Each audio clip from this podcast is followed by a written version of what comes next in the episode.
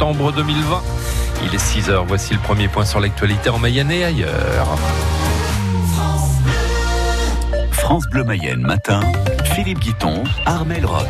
Une belle matinée ensoleillée, le ciel se voilera un tout petit peu cet après-midi, nous annonce Météo France Mayenne. Les températures maximales seront comprises entre 21 et 24 degrés.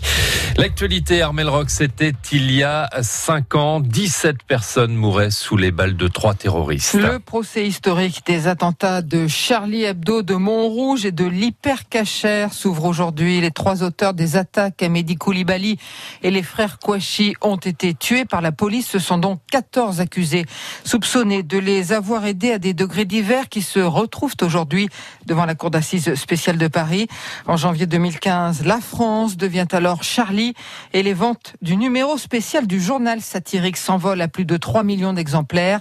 Un événement marquant pour Nathalie Cerizet, buraliste du tabac presse L'Europe à Laval. Ça avait été toute une euphorie, euh, les gens euh, se bousculaient, fallait faire des réservations, euh, l'engouement s'est vite éteint. Les autres clients d'il y a cinq ans sont pas des clients Charlie Hebdo, c'était parce qu'il s'était passé quelque chose de grave et les gens voulaient faire sûrement des collectors du Charlie Hebdo. Et les nouveaux clients d'il y a cinq ans, c'était juste des clients parce qu'il y avait eu quelque chose, mais maintenant ils reviennent pas pour acheter Charlie Hebdo. Hein. Nos clients Charlie Hebdo sont toujours les mêmes depuis neuf ans qu'on est là. Il n'y a pas de nouveaux clients spéciaux qui se sont greffés euh, il y a cinq ans. Quoi. Et à la une cette semaine de Charlie Hebdo sorti la veille hein, de l'ouverture du procès de l'attentat, les caricatures de Mahomet qui avait fait de lui la cible des djihadistes. Le procès va durer dix semaines. Il sera filmé pour l'histoire une première en matière de terrorisme. Il y a une semaine, une jument était retrouvée mutilée dans le Nord Mayenne. Une attaque comme beaucoup d'autres hein, ces dernières semaines en France. Régulièrement, les professionnels de l'équitation doivent aussi faire face à des vols de matériel. Alors devant cette situation, certains choisissent de s'équiper en vidéosurveillance.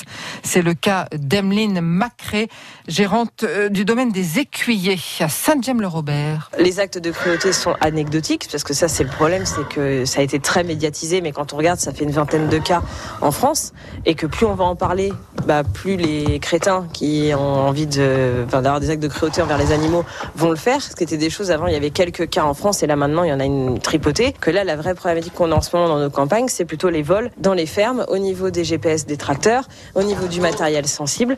Donc oui, là, ça, ce sont des vrais faits et sur lesquels on est obligé de se prémunir de nos jours. On a déjà euh, mis en place des caméras sur notre site. Ça fait deux mois que c'est en place. C'est surtout pour prendre en flagrant délit, justement pour aider les enquêteurs, parce que la gendarmerie est embêtée pour pouvoir identifier les gens. Nous, le temps qu'on sorte de chez nous, même si on habite sur place, ça peut être lent. Enfin voilà, donc euh, enfin c'est, on sait plus trop où ça va, et puis nous, pour nous défendre, on n'a pas le droit. Donc euh, le seul moyen de défense qu'on ait, c'est la vidéoprotection. La gendarmerie indique rester vigilante et intervient à chaque signalement d'intrusion. Elle envisage également des contrôles routiers renforcés près des sites équestres pour euh, dissuader les malfaiteurs. L'inquiétude des propriétaires de chevaux, on en reparle avec notre invitée de la matinale, Isabelle Cobart. Elle est présidente du comité départemental d'équitation de la Mayenne. Rendez-vous à 8h08. Six blessés dans un accident de la route hier matin vers 9h30, route de la Baconnière au Bourgneuf-la-Forêt. Trois véhicules en cause. Les blessés ont été transportés vers les hôpitaux de Laval et Vitré. Entre Mêlée du Maine et Grésambois, route fermée à la circulation jusqu'au 18 septembre.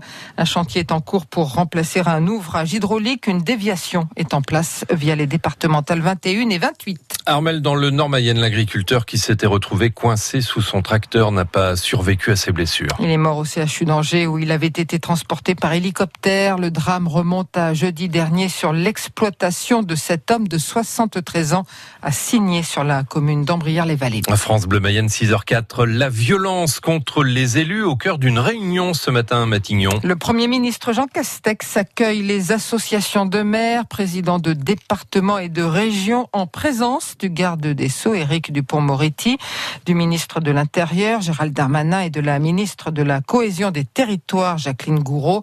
Des élus locaux particulièrement inquiets après un été marqué par plusieurs agressions, Simon Le Baron. À Chalifert, en Seine-et-Marne, à Saint-Philippe d'Aiguille, en Gironde, à Miribel-les-Échelles, en Isère, des maires frappés, parfois roués de coups, pour être intervenus sur des tapages nocturnes ou des conflits de stationnement. Au total, entre janvier et juillet, 233 agressions selon le ministère de l'Intérieur, 35 de plus que l'année dernière sur la même période, et une justice toujours trop lente, regrettent les associations d'élus, qui réclament notamment des moyens pour les forces de l'ordre et les tribunaux. Du côté de Matignon, on rappelle que l'arsenal législatif existe déjà, la loi engagement et proximité adoptée en fin d'année dernière, censée mieux protéger les élus, et avec une circulaire réclamant au parquet des réponses pénales plus systématiques contre les agresseurs. Pas d'annonce spectaculaire à attendre donc ce matin. Il s'agit avant tout de faire le bilan de ces mesures et pour Jean Castex, lui-même ancien maire, de montrer aux élus qu'il est à leur côté.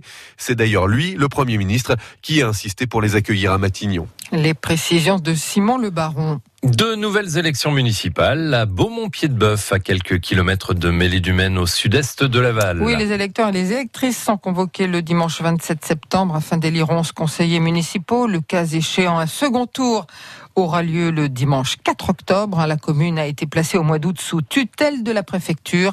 À peine quatre mois après les élections de mars, le nouveau conseil municipal avait explosé en vol avec démission du maire et de plusieurs adjoints. Pas de répit dans la lutte contre la Covid. C'est le message envoyé par la préfecture, l'ARS et l'assurance maladie. Les autorités qui appellent les employeurs à proposer un dépistage à leurs salariés sur le site le plus proche de leur travail ou de leur domicile en leur fournissant la liste des centres ouverts dans le département.